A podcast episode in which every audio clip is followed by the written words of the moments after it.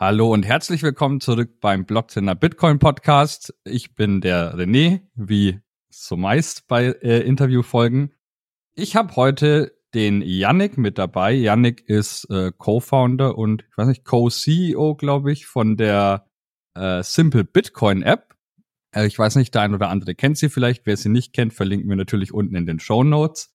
Es soll heute aber nicht über die App von Yannick und seinem äh, ja, Co-Founder gehen, sondern um die Bitcoin-Adoption in Afrika oder ja, viel besser gesagt die Adopting Bitcoin Conference auch in, in Afrika, Südafrika, die jetzt kürzlich zu Ende ging und bei der Yannick vor Ort war. Und ganz zu Beginn erstmal, hallo Yannick, schön, dass du da bist und dir die Zeit nimmst.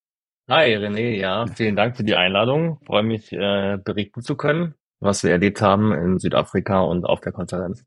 Genau. Ähm, spannende ist ja, dass du auch schon in El Salvador bei der Adopting Bitcoin Conference warst und jetzt vielleicht dann auch ein bisschen so die Unterschiede, Gemeinsamkeiten von den von den beiden ähm, ja, Konferenzen, die ja sozusagen das gleiche Topic, Thema haben, aber ja doch irgendwie in ganz unterschiedlichen ja, Kontinenten und somit auch vielleicht unterschiedlichen Kulturkreisen und so weiter äh, veranstaltet wurden. Genau, da bin ich sehr gespannt.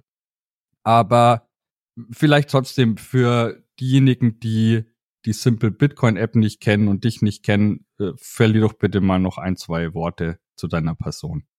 Ja, sehr gerne. Also ich habe gemeinsam mit dem Julian App Learning gegründet äh, für unsere Firma und ähm, wir entwickeln Apps mit äh, Bitcoin-Integration und äh, zwar sind es Lern-Apps und eine Lern-App, die wir gelauncht haben, ist die Simple Bitcoin App.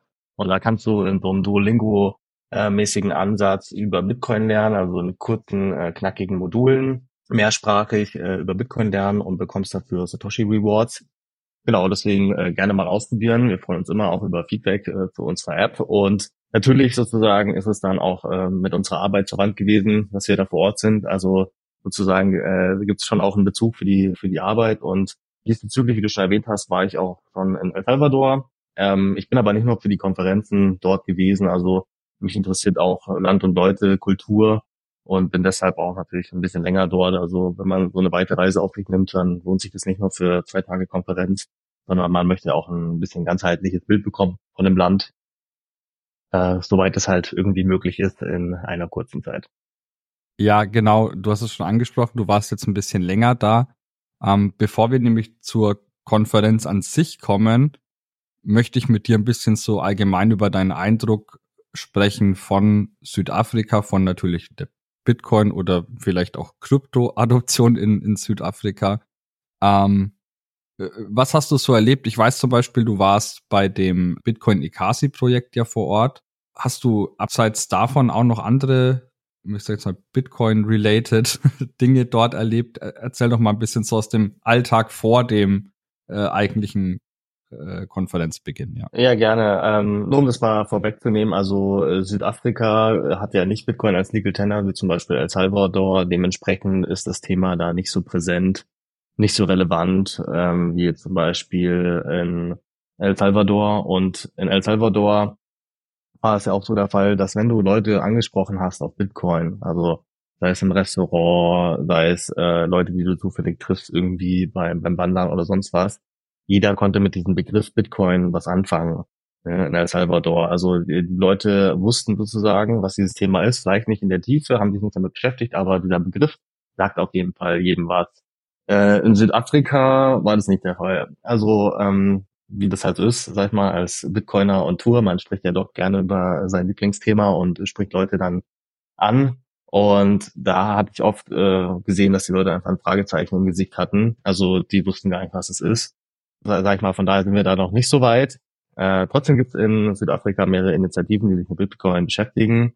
Äh, nennenswert ist äh, das Bitcoin Ekasi Projekt, was vielleicht der eine oder andere schon über Twitter äh, mal gesehen hat oder generell über andere Kanäle oder vielleicht ja auch über Blocktrainer.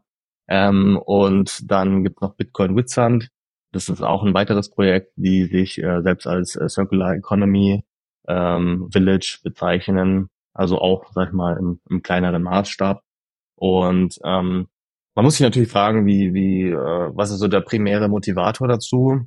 in Südafrika ist halt, äh, sag ich mal, State Failure schon ein bisschen größeres Thema. Also man merkt es auch, wenn man äh, in Südafrika unterwegs ist und nicht nur durch den Input der Leute, wenn man mit ihnen redet, dass äh, ja da eigentlich äh, schon einiges bergab geht.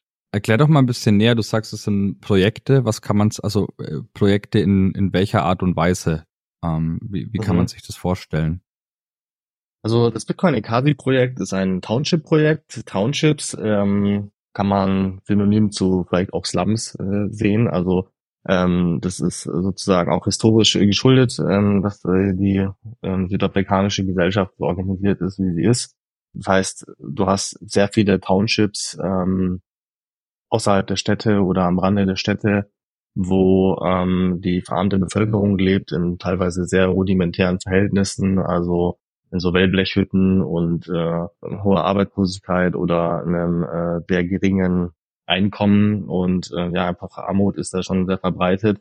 Und das Bitcoin Ekasi Projekt aber hat andere ähm, Wurzeln, hat äh, sozusagen ein gehobeneres Township, also sind dann schon fast richtige Häuser und äh, wurzelt äh, in der Initiative, ich weiß, von dem Hermann heißt er, der hat ähm, da schon sich sozial engagiert gehabt, auch vor Bitcoin und zum Beispiel das Surfer-Kit-Projekt gelauncht und hat ähm, Bitcoin als Möglichkeit gesehen, den Leuten da auch äh, Perspektive zu bieten und es in die Community zu integrieren.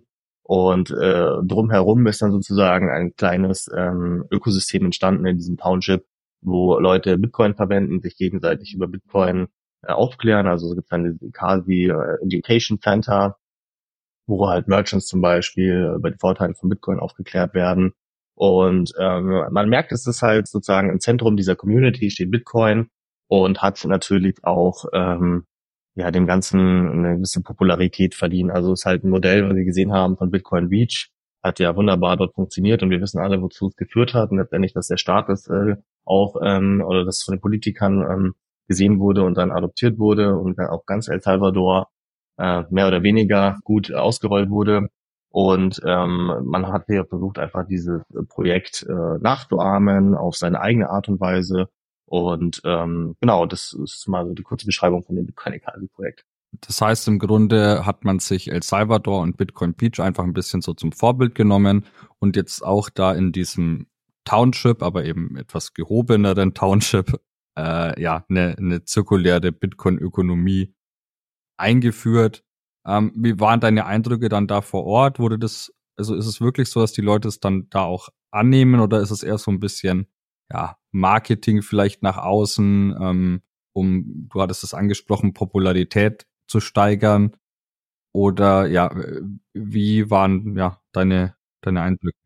Also ich muss sagen, ich war jetzt nicht besonders lange dort. Ich war auch nicht im Rahmen des offiziellen Post-Conference-Trip schon dort. Also da sind sozusagen die ganzen Bitcoiner dann nochmal äh, nach äh, zu Bitcoin Ekasi gefahren und haben dann da auch nochmal ausführlichere Tour bekommen. Ich war im Vorhinein schon, durch, äh, schon dort und ähm, bin mit Freunden sozusagen vorbeigefahren ähm, und dann äh, mich mit den Leuten unterhalten, zu diesem Ekasi Center gegangen, kurz ähm, ja, mich ausgetauscht über die Initiativen und natürlich auch mit Simple Bitcoin App ihnen gezeigt, weil äh, ist ja halt immer so, ne, gibt halt so Curriculum, die sind dann halt irgendwie ähm, 300 Seiten lang, wenn man das nimmt, was da zum Beispiel in El Salvador verwendet wurde. Und es ist einfach ein bisschen zu viel äh, Material oft und wurde mir natürlich auch gesagt, dass die Analphabet Analphabetisierungsrate natürlich auch noch vorhanden ist. Und äh, man muss halt schauen, ne, wie kann man den Leuten sozusagen da eine kompakten Möglichkeit geben, über das Thema zu lernen. Und diesbezüglich habe ich mich halt für interessiert und ausgetauscht.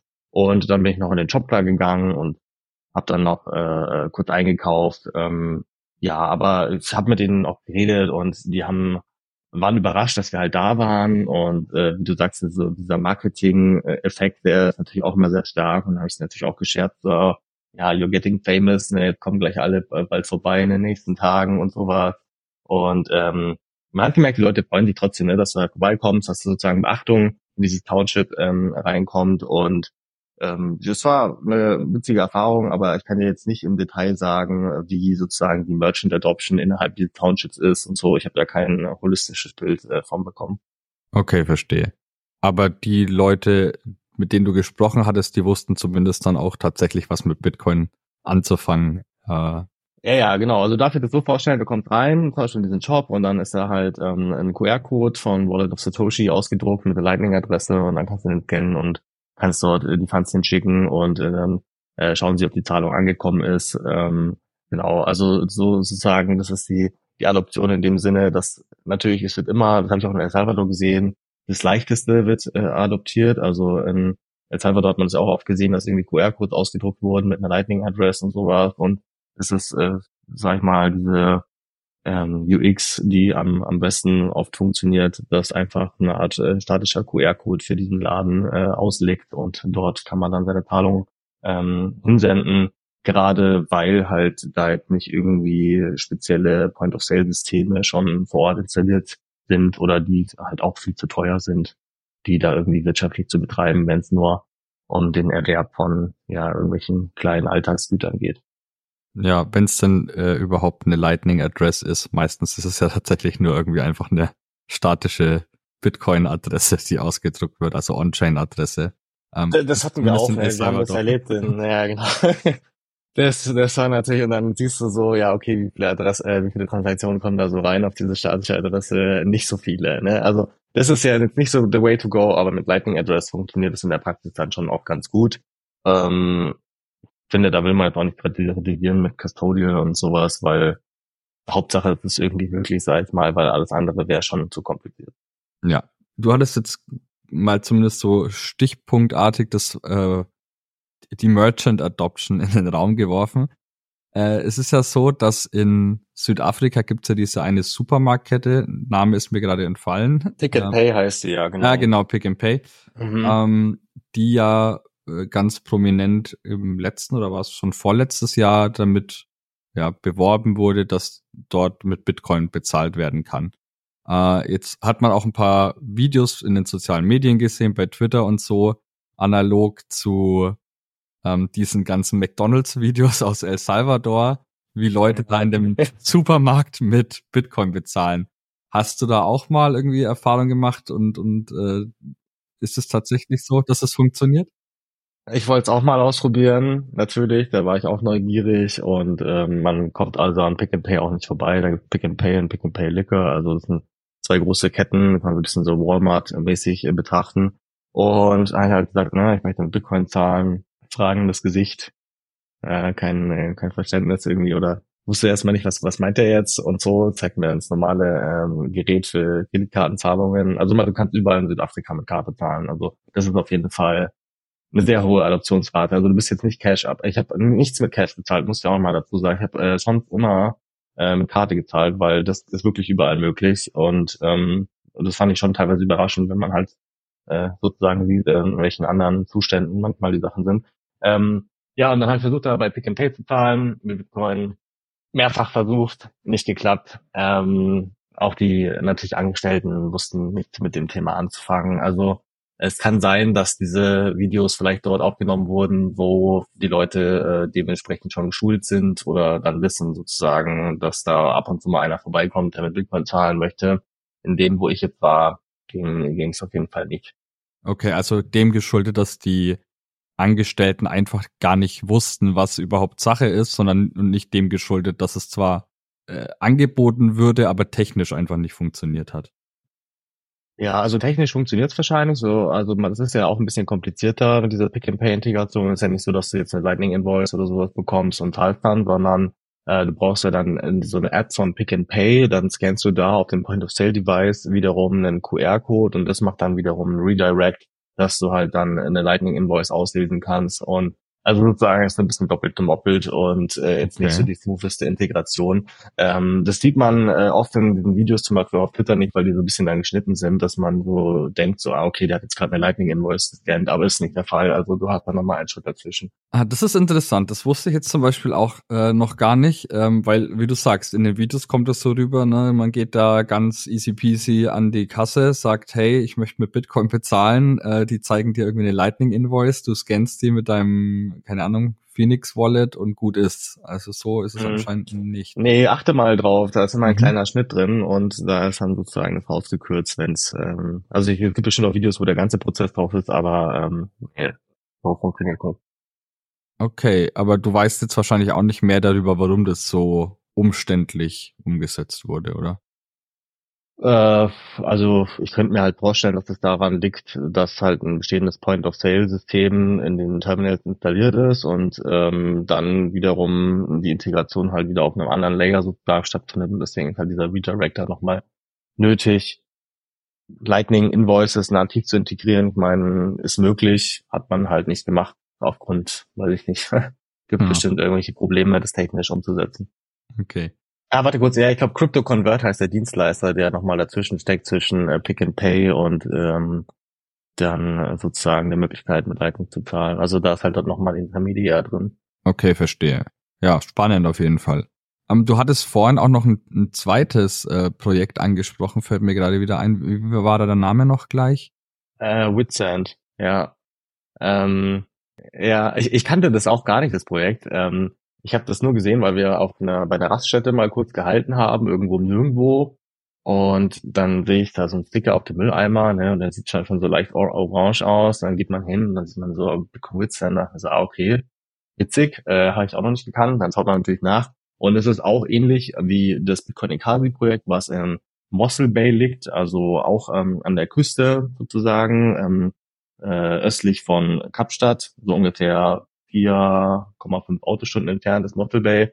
Und Whitland liegt nochmal zwischen diesen beiden, ähm, also zwischen Kapstadt und ähm, Mossel Bay und liegt auch an, an ähm, der Küste und ist ein ja, Village, nennen sie es selber auch, also nicht besonders großer Ort, wo ähm, so ja ein bisschen wohlhabendere äh, weiße Community angesiedelt ist.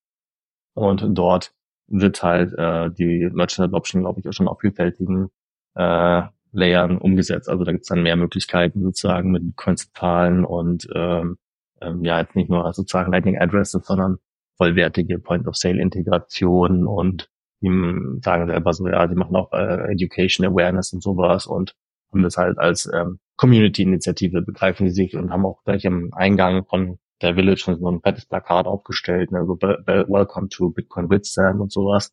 Also ist äh, ja da auch ein, eine spannende Initiative. Ah, okay. Ja, war mir tatsächlich bisher auch nicht bekannt, ähm, dass es da noch das äh, ein zweites Projekt sozusagen gibt. Und da warst du dann aber auch vor Ort? Ähm, nee, da war ich äh, nicht mehr konkret vor Ort, nee. Okay, okay. Ähm, weil, also hätte es sich ja vielleicht angeboten, so auf der Durchreise nach äh, Mossel Bay dann dort mal anzuhalten, wenn es auf halbem Weg liegt. Aber mhm äh, hattest du nicht auf dem Schirm oder da noch nicht auf dem Schirm oder einfach zeitlich bedingt nicht? Äh, genau, also ich war auch ähm, mit Nicht-Bitcoinern unterwegs ah, und ah, äh, ich ja. habe natürlich immer versucht, da sozusagen zu zeigen, so hey, hier ne, kann man jetzt bei Pick and Pay zahlen, zack, funktioniert nicht. Ähm, ähm, bei dem Ekasi-Projekt fanden die dann auch ganz interessant und sowas, weil da kann man halt sozusagen auch mal dann einen Überblick bekommen. Aber dann noch ein Projekt konnte ich dann leider jetzt nicht mehr ähm, okay. überreden. genau. Konntest du nicht äh, durchboxen. Ja, genau. Und ich meine, ich habe ja noch die Konferenz vor mir gehabt. Ähm, mhm. Von daher, das ist ja dann äh, sozusagen äh, 48 Stunden Bitcoin und das war auf jeden Fall äh, ja ein schönes Erlebnis und da hat man dann auch sich noch intensiver drüber austauschen können. Ja. Aber da kommen wir eh gleich zu sprechen. Ja, genau. Also tatsächlich äh, jetzt. Lass uns doch dann, wenn du es ohnehin schon so schön äh, anteaserst, über die Konferenz sprechen. Wie war's? Mhm. Ähm, vielleicht, also mal so ganz grob die Rahmendaten, so Größe, Umfang, vielleicht auch, ja, im Vergleich zu den beiden äh, Adopting Bitcoin Konferenzen in El Salvador, für diejenigen, die dort zum Beispiel waren, um sich ein Bild machen zu können. Lass uns mal ein bisschen Einblicke haben, bitte. Mhm. Ja, leider ohne deutsche Delegation diesmal gewesen. Ne? Also hab, äh, hab alle vermisst auf jeden Fall, aber äh, war cool vor Ort. Es war im äh, Cape Town Convention Center, heißt es. Also es ist ein größere, ähm, größeres Gebäude, wo halt verschiedene Veranstaltungen und Konferenzen stattfinden können. Dort hat es im ersten Stock stattgefunden, also direkt sozusagen in Kapstadt. Und ähm, da gab es ein, ein, ein Main, eine Mainstage, wo viele Leute reingepasst haben, relativ groß. Und dann gab es noch äh, weitere kleinere Säle, wo dann Workshops zum Beispiel stattgefunden haben oder halt so ein bisschen Seitenvorträge. Ne? Also ähm, insgesamt drei, drei Stages und natürlich ähm, auch die Möglichkeit, äh, sich mit den Leuten auszutauschen in, in diesen Räumlichkeiten. Es war nicht so groß wie jetzt in äh, Salvador, Also ich würde sagen, vielleicht so 200 Teilnehmer. Also äh, schwierig, ich habe die Leute nicht gezählt, ich habe paar Leute gefragt, wie viele da sind, da haben die Zahlen ein bisschen geschwankt, deswegen lass uns mal auf 200 ungefähr einigen. Die, fast die meisten haben ja auch irgendwas gemacht oder sind Vortrag gehalten oder äh, also sozusagen diejenigen, die aktiv da äh, teilgenommen haben, im, im Sinne von, dass sie Vorträge gehalten haben, äh, hat schon den Großteil ausgemacht. Was ich aber nicht negativ fand, im Gegenteil, sondern du hast halt die Möglichkeit, wirklich dich auch intensiv mit den Leuten dann auch mal persönlich auszutauschen. Und ähm, das ist auch der Grund, warum ich dort gewesen bin. Also äh, hat mir gut gefallen, war super organisiert. Ähm, das Adopting Bitcoin Konferenzformat äh, expandiert sozusagen. Das ist auch sehr schön und freut mich die Organisatoren. Wir haben das ja schon äh, zweimal jetzt erfolgreich umgesetzt oder nee, dreimal sogar, oder? In ja. Fall oder dreimal. Und ähm, Cape Town war jetzt das erste Mal. Und soweit ich weiß, wird auch bald das erste in Europa stattfinden. Also äh, für die Leute, die nicht so eine große Reise auf sich nehmen wollen, haben dann wahrscheinlich auch bald die Möglichkeit, in Europa an einer Konferenz teilzunehmen. Spannend. Ähm, gut, also jetzt gehen wir davon aus, irgendwie 200 Leute. Ähm, Großteil davon war schon Speaker und Leute, die Workshops gehalten haben und so weiter. Hauptsächlich sozusagen die Besucher, die da waren, waren dann wahrscheinlich Ausländer. Ähm, oder war Nee, also, also Ausländer ja, aber nicht in dem Sinne, dass du sagst jetzt nur irgendwie ähm, Europäer, Amerikaner oder so, sondern mhm. natürlich war ein Afrika-Fokus vorhanden. Mhm. Und das war halt vor allem schön zu sehen, weil das natürlich einen ganz anderen Touch gegeben hat, dass die Leute halt von ihren Initiativen äh, berichten. Also ähm, gutes Projekt zum Beispiel, ähm, fand ich sehr interessant, Bitcoin Dada, ähm, kann sich mal anschauen, ist so äh, von, von African Women für African Women so ein Empowering-Projekt, ähm, dass wir sagen, okay, was sind sozusagen die Challenges, die Frauen ähm, auch haben und sowas. Also wenn zum Beispiel auch allein den Faktor ähm, von finanzieller Bevormundung und solche Sachen geht. Also man hat gesehen, dass äh, sozusagen die Leute ihre einzelnen ähm, Challenges in der Gesellschaft vorgestellt haben und wie Bitcoin da ansetzen kann und äh, Probleme lösen kann. Und das fand ich äh, auch sehr informativ und spannend äh, mitzubekommen und vor allem, wenn es dann auch noch darum geht, äh, wie die technische Umsetzung des Ganzen dann ausgestaltet wird, wenn es sich so ein technisches Produkt handelt. Also zum Beispiel Matan Kura ist äh, sehr bekannt, vielleicht hast du das auch schon mal gesehen äh, auf Twitter. Der hat es ja geschafft zu sagen, wie kann man die Integration von Bitcoin in, in Nicht-Smartphones äh, machen. Ne? Also dass du sagst, äh, wie kann sozusagen die Telefone, die wir äh, damals noch verwendet haben, ganz klassisch ähm, Bitcoin-kompatibel werden. Und das funktioniert wie bei diesem sogenannten USSD-Standard. Ne? Also äh, hier kein, kein Currency-Ticker, sondern einfach ein Protokoll, was ermöglicht, dass man ähm, SMS-basiert äh, eine Auswahl trifft. Und der hat es geschafft, sozusagen durch die, äh, durch die Anpassung des ähm, SIM-Moduls ähm, ist eine Integration mit, mit Lightning-Transaktionen hinzubekommen und äh, über Lightning Address zum Beispiel. Und das finde ich natürlich super spannend und äh, echt sehr innovativ, dass du sagst, okay, hier hast du wirklich Bitcoin-Technologie äh, nochmal einer ganz neuen ähm, Zielgruppe äh, zugänglich gemacht, indem du halt eine technologische Innovation rausbringst und die ist halt, ähm, sag ich mal, Africa Native. Also die ist halt äh, die wäre jetzt, sag ich mal, von irgendwelchen Firmen jetzt in den USA oder so wahrscheinlich nicht entwickelt worden, sondern das ist eine Innovation, die kommt aus Afrika für Afrikaner und äh, löst ein ganz konkretes Problem für die. Und das äh, finde ich ja auch wirklich ein wirklich tolles Projekt. Also das kann man sich äh, mal anschauen äh, im Detail. Das ist ja, die, die, die Afrikaner sind ja gerade was, ähm, also mit dem äh, M-Pesa, äh, ja, grundsätzlich schon eigentlich an sowas in diese Richtung gewöhnt, sage ich jetzt mal. Von daher, ich hatte mich mal vor, ich weiß gar nicht mehr, schon vor längerer Zeit mit jemandem unterhalten, der in Afrika ähm, auch war im, ich sag jetzt mal, Bitcoin-Sinne, also arbeitet bei einem Bitcoin-Unternehmen. Er meinte auch, es ist eigentlich so, wie du sagst, die Adoption an sich und, und die Präsenz von Bitcoin in Afrika ist nicht sehr hoch, aber wenn man mit den Leuten spricht, die sind alles sehr schnell dafür empfänglich, weil die einfach irgendwie gute Voraussetzungen mitbringen, ähm, ne, wissen, dass Geld nicht ewig seinen Wert behält, äh, haben, haben irgendwie schon äh, ja, Währungsverfall mitgemacht teilweise, aber auch ja. solche, solche Projekte wie äh, Machankura, die es dann schaffen, halt ja im Grunde gesagt, äh, dass du Bitcoin einfach mit alten Handys über SMS verschicken kannst.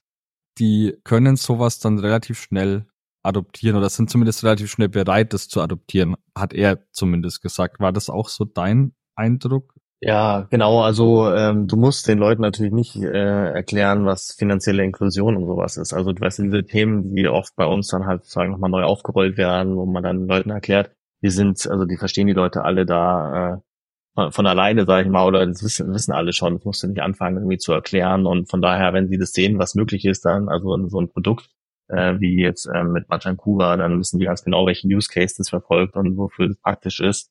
Ähm, auch wie gesagt, natürlich so Währungsverfall äh, ist auch immer ein Thema. Ähm, allein schon der südafrikanische Rand äh, seit äh, also gegen den Euro in den letzten 20 Jahren ist von von 5 Rand auf äh, fast 21 Rand ähm, ja, der Wechselkurs abgestiegen. Also solche Geschichten sind natürlich präsent in den Köpfen der Leute, aber vor allem halt diese Inklusionsthematik, dass du sagst, Technologie ähm, macht geringere, also die, die Friction zum Beispiel, ne, ähm, ist viel geringer auch, äh, wenn es um äh, äh, transnationale äh, Zahlungen innerhalb des afrikanischen Kontinents geht, äh, wo ja fast drei Dutzend verschiedene Währungen genutzt werden. Äh, ist natürlich äh, ein entscheidender Vorteil, wenn man äh, dafür Bitcoin auch einsetzen kann. Also äh, solche Themen, finanzielle Inklusion und sowas, das muss man den Leuten nicht äh, erklären, das wissen wir auch von alleine, ähm, was sie halt brauchen, sind nützliche Produkte, die wirklich eine gute UI haben, UX und äh, dann auch konkret ein Problem äh, lösen können. Ist vielleicht noch ein weiteres Beispiel für so ein Produkt, irgendwas, was zur Sprache kam noch bei der bei der Konferenz? Oder jetzt auf Anhieb eher nicht? Äh, also ein spannendes Projekt fand ich zum Beispiel auch ist natürlich Gridless Mining, ähm, also geht es weniger um Bitcoin-Zahlungen, aber wie kann man zum Beispiel ähm, natürlich Energie in ähm, sozusagen äh, ländlichen Gegenden monetarisieren, um da Mini-Grids äh, zu bauen, zu subventionieren oder auch profitabel zu betreiben. Äh, die wurde auch eine Keynote gehalten und gezeigt, wie das Ganze sozusagen ähm, ja also praktisch in mehreren Ländern zukünftig angewendet werden kann. Dieses Modell ist halt auch äh, einzigartig ne, für, für Bitcoin oder Bitcoin Mining, die äh, das ganz ganz neue Opportunitäten eröffnet. Ich wollte nur noch mal kurz zurückkommen zu dem ähm, M-Pesa-System, weil du hattest es ja gerade erwähnt, das war ja, ja ähm, also M-Pesa, soweit ich weiß, war ja nur auf Kenia spezialisiert, mhm, also ja. dafür eingesetzt ja, worden und hat ja schon sehr positive Resultate da gesehen. Ähm, und worüber ich da auch mal gelesen habe, war die Tatsache, dass zum Beispiel Beamte, die dann über das M-Pesa-System bezahlt wurden, festgestellt haben, dass auf einmal ihr Lohn viel höher war. Ja, und das hatte damit zu tun, dass die M-Pesa-Zahlungen ja fast schon auf einer Peer-to-Peer-Architektur ausgezahlt werden wohingegen sie davor in einem hierarchischen äh, Weg ausgezahlt wurden. Und dann hat natürlich immer der Vorgesetzte nochmal sich so seinen, seinen extra Tipp gegeben, nochmal ja. seinen Share abgeschnitten. Und dieses, äh, also eine neue technologische Architektur hat sozusagen dazu geführt, dass die Kaufkraft der, der Leute gestiegen ist, weil weniger äh, Korruption stattfinden konnte, aufgrund einfach der Beschaffenheit, wie Zahlungen dann funktionieren. Und das ist eben auch eine super spannende Geschichte, weil egal mit wem du geredet hast in Südafrika, ja, also sei es irgendwie ähm, jemand in der Gastro, andere Leute, die man getroffen hat mit Heiden, eine der Sachen, die, die sie mir immer geäußert haben, ist Korruption und Korruption und Korruption. Also die Leute haben wenig Vertrauen in äh, staatliche Organisationen oder Institutionen. Ähm, haben den, haben den Eindruck, dass, äh, sag ich mal, das Land beraubt wird von äh, der herrschenden Klasse und äh, das siehst du auch medial, wenn du ankommst, schon am Flughafen, siehst du irgendwelche Schlagzeilen mit äh, Leuten aus äh, der äh, ehemaligen äh, oder ja, ich glaube aus der Mandela-Familie was sogar oder äh, Präsidentenfamilie von Zuma, äh, die äh, sozusagen wegen Korruption da angeklagt werden und so. Also das ist ein ganz großes Thema überall, dass die Leute kein Vertrauen haben, die die Geldflüsse auf staatlichen staatliche Ebene fließen und wenn man sagt, man könnte das Ganze natürlich einfach auf eine andere technologische Ebene heben und damit sozusagen das äh, bekämpfen, dann würde das sicherlich einen krassen Boost geben. Äh, mit M-Pesa hat man ja schon sehr positive Sachen gesehen, wie das Ganze äh, in der Praxis umse äh, umgesetzt werden kann. Und wenn es mit Bitcoin auch möglich wäre, dann sehe ich das als Riesenchance ja, ist, äh, ist echt spannend. Ich wollte noch kurz ergänzen, ich glaube tatsächlich, also dass M-Pesa aus Kenia kommt, aber auch in anderen Ländern mittlerweile adoptiert wurde, ähm, war zumindest mein letzter, mein letzter Stand dazu. Aber welche Länder genau, bin ich jetzt auch gerade äh, ja, überfragt. Aber es waren noch ein paar. Äh, kann man sicherlich über Google herausfinden, wer sich da weiter für interessiert. Und bezüglich des Gridless Minings, das du angesprochen hattest, da haben wir auch schon das ein oder andere Mal drüber berichtet. Äh, würde ich vielleicht auch in die Show Notes einfach unsere Artikel dazu noch mitpacken, dann kann man sich da auch noch äh, näher informieren. Vielleicht noch mal äh, jetzt zurück zur Konferenz. Hm, wie war denn das, das Programm allgemein so? Äh, wahrscheinlich eher ein bisschen die, ich sag mal, den, den afrikanischen Ansprüchen oder Gegebenheiten angepasst oder eher ähnlich wie jetzt auch in El Salvador so allgemeine äh, Themen zu ja Adoption, Ökonomie gab es ja auch so einen äh, Economy-Track und einen irgendwie Technical-Track, ich weiß gar nicht mehr, wie genau der, der Name oder die Bezeichnung dafür war. War mhm. das jetzt da auch wieder ähnlich? Also es gab wie gesagt eine große Stage, da waren genau, dann so ein bisschen ja. allgemeinere Vorträge, dann gab es noch die Blink Stage ne, von Blink Wallet und dann die mhm. Trust Stage, aber diese beiden Stages waren eigentlich eher kleinere Konferenzräume, wo dann eher so ein Deep Dive möglich war, wo du auch innerhalb einer kleinen Gruppe äh, einen Austausch haben konntest, also so vielleicht so 20 Leute. Mhm. Und mhm. ähm, da hat man dann zum Beispiel äh, Sachen machen können wie äh, die Aqua Wallet Demo, also das ist auch ein, mhm. neues Wallet, was rausgekommen ist. Äh, Finde ich auch sehr spannend äh, für ein Liquid Lightning Swaps zum Beispiel, also dass du halt immer deine Funds ähm, non-custodial halten kannst, entweder Layer 1 oder Layer 2 mit, mit Liquid. Und du kannst aber trotzdem zum Beispiel Lightning Payments machen. Und jedes Mal, wenn du ein Payment machst, machst du halt ein Liquid auf Lightning Swap zum Beispiel. Ähm, solche Sachen konnte man ausprobieren. Oder äh, Fedi Wallet. Ähm, das ist auch super, äh, super Innovation, was sie da schon geleistet haben. Ähm, die gehen ja erst gerade an Start und das ist auch so eine Art Bitcoin Super App mit äh, wirklich einfacher UI und ähm, wirklich äh, sehr gut kombiniert. Also die kann man sich, glaube ich, auch schon runterladen. Ähm, oder habe ich, nee, glaube ich, die Beta getestet. Und ähm, ja, da, da sehe ich auf jeden Fall sehr viel Potenzial in, in diesen neuen Wallets, die äh, ja den, den Leuten so ein bisschen die ja die Hürde wieder nehmen. Also zum Beispiel auch äh, Fedi hat so eine Art Social Recovery Feature eingeführt. Da kannst du ähm, ein Video machen, wo du Fedi sagst und wenn du mal deinen deinen Access verlierst, dann kannst du halt sozusagen über deinen deine Federation, also deine Community, kannst du dann, wenn mehrere Leute dich bestätigen, kannst du wiederhergestellt werden. Solche Sachen. Also ähm, da findet schon sehr viel äh, gute Innovation auch in diesem Bereich statt und die konnte man in diesen einzelnen Konferenzräumen dann testen, sich mit den Leuten unterhalten über ihre Produkte. Und äh, genau, das war sozusagen der, der Fokus auf ähm, ja, sag ich mal, Afrika, dass du sagst, okay, was sind so die spezifischen Probleme, welche technischen Produkte gibt's dafür und äh, welche weiteren zum Beispiel auch Bildungsinitiativen ähm, finden ähm, statt und ja, das war auf jeden Fall gut, sich mit den Leuten auch in diesem kleinen Rahmen austauschen zu können. Welch, welche Bildungsinitiativen finden denn statt? Weil sowas äh, in Richtung ähm, El Salvador, wo Bildung so, so oder Bitcoin-Bildung sozusagen in die Schulen gebracht wird, ist in Südafrika ja weder nötig, also nötig in dem Sinne schon, aber ich meine, äh, da ist Bitcoin kein Legal Tender, da wird es jetzt wahrscheinlich niemanden geben, der irgendwie Bitcoin Nachmittagsunterricht anbieten möchte äh, aus, aus Schulsicht. Äh, ähm, ja, hast du da Infos zu Bildungsinitiativen genau, also in dem Bereich? Sta staatliche ähm, Bildungsinitiativen gibt's da nicht, das ist richtig. Ja. Ähm, was es aber gibt natürlich ist eine, eine, also so viele Bitcoin-Educators, die alle verstreut sind und alle den Drive haben, in ihrem eigenen Netzwerken, in ihren eigenen Communities und sowas, äh, Bitcoin-Wissen zu verbreiten. Das heißt also, es treffen sich Leute, die sich austauschen. Wie kann man Bitcoin-Bildung verbessern? Ne? Wie kann man sie einfacher zugänglich machen? Äh, in diesem Sinne sind wir auch vorhanden gewesen, weil wir ja Leuten ermöglichen, Lernkurse zu launchen mit Bitcoin, äh, entweder über ein Webinterface oder über eine native App und ähm, da gibt es zum Beispiel äh, das Bitcoin Data Projekt, was ich äh, genannt habe. Mhm. Äh, es gibt aber auch noch zum Beispiel die Trezor Academy, also von Trezor, dem Hardware-Wallet-Hersteller, die ähm, zum Beispiel auch durch Westafrika touren mit dem sogenannten Bitcoinator. Das ist so ein Jeep, der relativ ähm, optisch ansprechend umgebaut wurde, sag ich mal.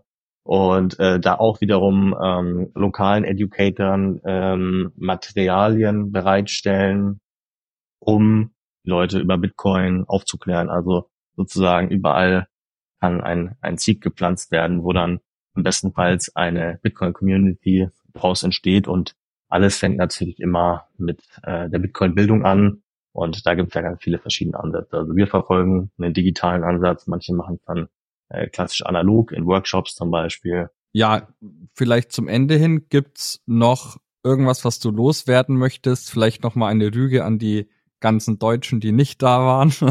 waren also ich weiß nicht, Jan Wüstenfeld, glaube ich, habe ich habe ich gesehen. Ja, genau, den habe ich auch getroffen. Der, ja. der Jan war da, aber ansonsten sah es tatsächlich so mau aus mit mit deutscher Besucherschaft in Südafrika.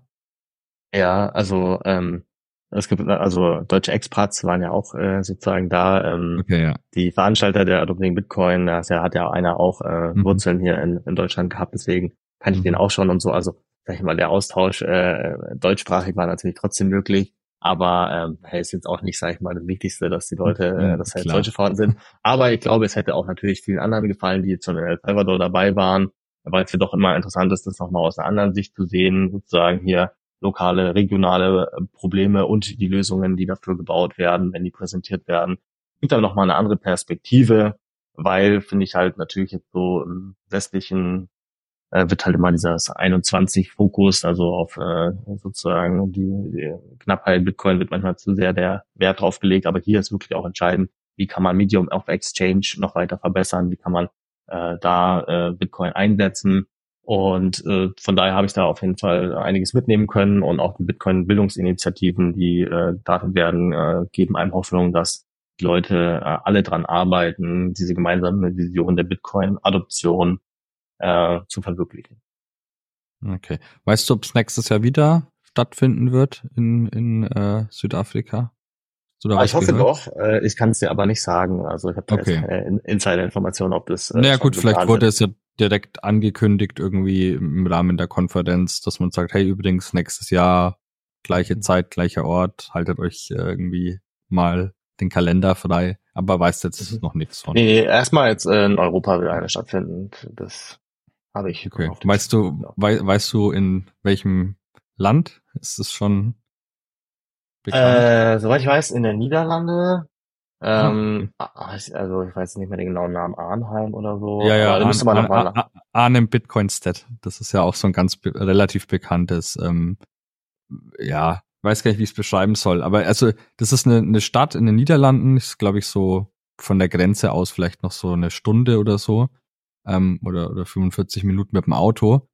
Und da ist es wohl so, dass schon seit einigen Jahren extrem viele Bitcoin-Merchants irgendwie ansässig sind, dass du da wirklich in der Stadt ähm, ja gut mit Bitcoin zurechtkommst und das aber halt auch eher so bottom-up und nicht top-down sich entwickelt hat. Von daher wird es wahrscheinlich dann das sein, ja. Ähm, okay, spannend. Wusste ich, wusste ich nicht, dass da was geplant ist, aber cool. Habe ich nämlich auch schon seit längerem auf dem Schirm, dass ich da gerne mal hinwollen würde, ähm, um, um mir das anzuschauen. Da hat vor einiger Zeit mal bei uns im in unserem äh, Blogtrainer-Forum auch jemand einen Reisebericht sozusagen äh, eingestellt von der Stadt und ähm, ja, klang auf jeden Fall alles ziemlich ziemlich spannend. Ich guck mal, wenn ich den Thread noch finde, werde ich den natürlich auch in die Show Notes mit reinpacken. Ähm, gut, dann, ja, wie gesagt, noch irgendwas, was du loswerden möchtest in, in, äh, aus deiner Reise von deinen Erlebnissen in Afrika, was ich jetzt vielleicht auch fragentechnisch nicht auf dem Schirm hatte, du aber noch für wichtig erachtest? Ähm, also mein persönliches Fazit ist natürlich, dass, sag ich mal, in Südafrika noch andere Probleme an der Tagesordnung stehen. So äh, Bitcoin-Adoption hat da jetzt noch nicht, sag ich mal, den gleichen Stellenwert wie jetzt in El Salvador. Ähm, auch gerade was zum Beispiel Sicherheit angeht, äh, also Sicherheitslage ist jetzt nicht äh, so wie in El Salvador zum Beispiel. Ähm, es gibt da sehr viele Challenges. Die Leute sehen den Need, parallele Strukturen, Institutionen aufzubauen, sehen Bitcoin als Hoffnungsträger, um diese äh, Vision auch zu verwirklichen. Ähm, ich finde es spannend, in welche Richtungen das Ganze dann immer geht. Also du sagst ja zum Beispiel diese Witsams, diese eine Initiative, dann auch wieder in dem Township anderes. Also man merkt, ne, dass Bitcoin kann alle Leute ansprechen, kann jedem irgendwie auf einer Ebene helfen, ähm, um ein gewisses Problem zu lösen. Wichtig ist halt einfach dieser Austausch, dass Leute auch diese Konferenzen zusammenkommen und ähm, wir sind aber trotzdem da natürlich, also ist immer noch eine kleine Veranstaltung, könnte man sagen. Also da ist auf jeden Fall noch Wachstumspotenzial da und deswegen braucht man immer mehr Leute, die sich da aktiv an beteiligen.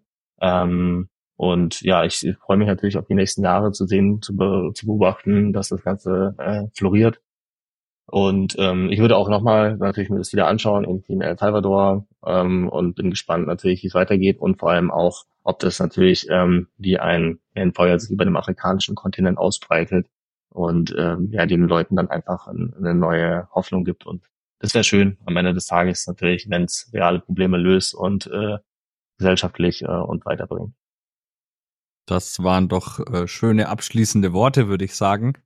Dann äh, danke ich dir recht herzlich, Yannick, für die Einblicke. Ja, ich vermute, wir werden uns äh, wahrscheinlich auch auf irgendeiner der diesjährig noch stattfindenden Konferenzen, Veranstaltungen äh, in Persona treffen, hoffe ich doch.